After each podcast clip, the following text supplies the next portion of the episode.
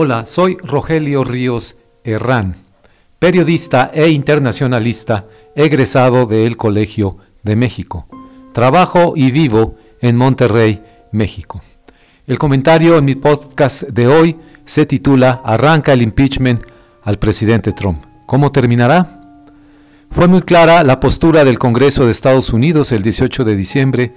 al votar los dos artículos bajo los cuales se enjuiciarán al presidente eh, Donald Trump. Abuso de poder el primero, obstrucción al Congreso el segundo. El día lo debemos marcar en nuestros calendarios como una jornada histórica. Donald Trump será el tercer presidente en ser sometido al proceso de impeachment o juicio político por el Congreso y el Senado de los Estados Unidos. Independientemente de cuál sea el desenlace final de este juicio político, porque eh, esa palabra la tendrá el Senado de los Estados Unidos será quien eh, absuelva o condene al presidente Trump. Recordemos que el Congreso solamente presenta los cargos, eh, hace las investigaciones, elabora los cargos y los presenta al Senado. Bueno, independientemente del resultado de este juicio político al presidente Trump, creo que hay dos cosas muy importantes por resaltar. Número uno, que este es un momento eh, que debemos marcar, como les decía en los calendarios, porque al final, el mecanismo de rendición de cuentas va a ser utilizado en la democracia estadounidense cuando ya lo necesitaba eh, largamente, casi desde el principio de la administración de Trump. Me parece que se habían tardado en el Congreso. Obviamente la anterior legislatura estaba dominada por los republicanos que no movieron un solo pie para llamar a cuentas al presidente sobre los actos irregulares e ilegales que estaba cometiendo. En este sentido, recupera la democracia estadounidense, su sistema político, su arquitectura institucional, la capacidad de ejercer los pesos y contrapesos entre los poderes establecidos, el legislativo, el ejecutivo y el judicial, para balancear las actuaciones de cada uno de ellos y en el momento en que se percibe que se está extralimitando en sus eh, capacidades y en sus facultades, como es el caso del presidente Donald Trump. Entonces es un primer paso hacia esa rendición de cuentas. Es un paso que requirió mucha audacia, mucho cálculo, político por parte de los demócratas en el Congreso, de Nancy Pelosi, de todos los demás eh, demócratas en las diferentes comisiones de inteligencia, de, eh, de procedimientos judiciales, que intervinieron directamente en las investigaciones, en la recolección de testimonios y en la elaboración de los artículos de enjuiciamiento. Todos ellos han dado un gran paso, no sin riesgos políticos, obviamente. Es eh, moneda común en los medios, no solo de Estados Unidos, sino de otros países, decir que así, con toda facilidad, que bueno,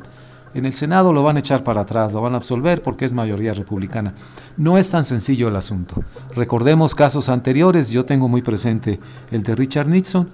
cuando al momento de las, eh, iniciarse, hacerse públicas las investigaciones de Watergate, se reía prácticamente el señor Nixon en la Casa Blanca de lo que lo estaban acusando, al final terminó siendo abandonado, recuerden bien, abandonado por todos los republicanos que en un principio le habían dado su apoyo prácticamente incondicional, cuando vieron la fuerza, la solidez de las evidencias presentadas en su contra. Entonces creo que este mecanismo va a funcionar en, ese sentido, en la rendición de cuentas, y que hay que poner mucha atención a lo que se diga a lo largo de este eh, juicio en el Senado, de lo que se debata y de lo que se eh, presente adicionalmente, eh, lo presenten los senadores a lo que ya han hecho los legisladores, porque va a radicar precisamente en esa exhibición de las irregularidades del presidente Trump, de su gabinete, de sus funcionarios más cercanos, irregularidades e ilegalidades, va a radicar en eso precisamente el peso del juicio de la opinión pública, el juicio eh, mediático si lo quieren llamar así, pero el simple hecho de hacer públicos, de hacer transparentes todos estos eh, tejes y manejes que hace el presidente Trump, brincándose por supuesto cualquier procedimiento legal, eh, poniendo el interés personal por delante del interés de los Estados Unidos de América, simplemente el espectáculo de ver desfilar ante nuestros ojos todas sus irregularidades, va a ser ya una forma de llamarlo a rendir cuentas eh, y de castigarlo. El punto número dos que quiero señalar, y aquí lo hago como observador mexicano de los procesos políticos en Estados Unidos,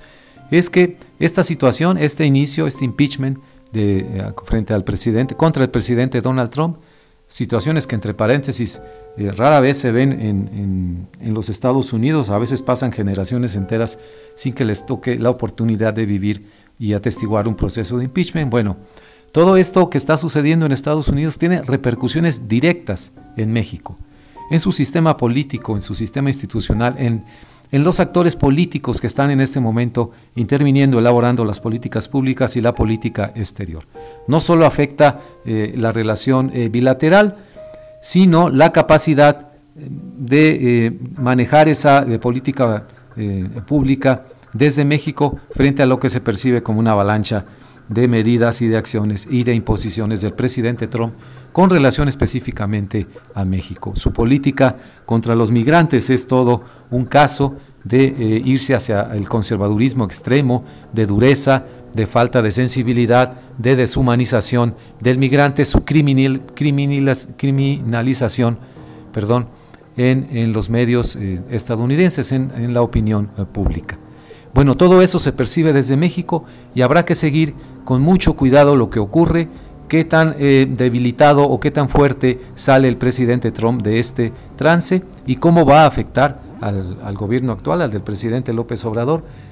que ha puesto, digamos, todos sus huevos en la canasta de tratar de llevar la mejor relación posible con Estados Unidos a cualquier costo, pagando cualquier precio en términos de soberanía, de cesión, de la política migratoria, de muchas cosas que podríamos señalar, que ya se han dicho con abundancia en la opinión pública mexicana.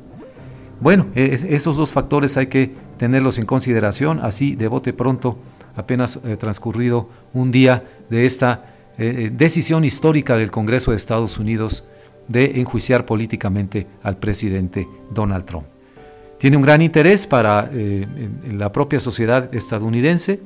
y por supuesto un sumo interés para la sociedad y la política mexicana. Es prácticamente una de esas situaciones en que estamos tan ligados en muchos sentidos a lo que sucede en Estados Unidos desde México que no podemos dar el lujo de ignorar lo que está sucediendo allá.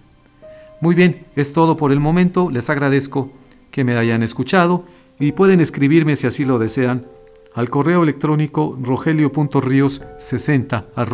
gmail.com. Muchas gracias, hasta la próxima.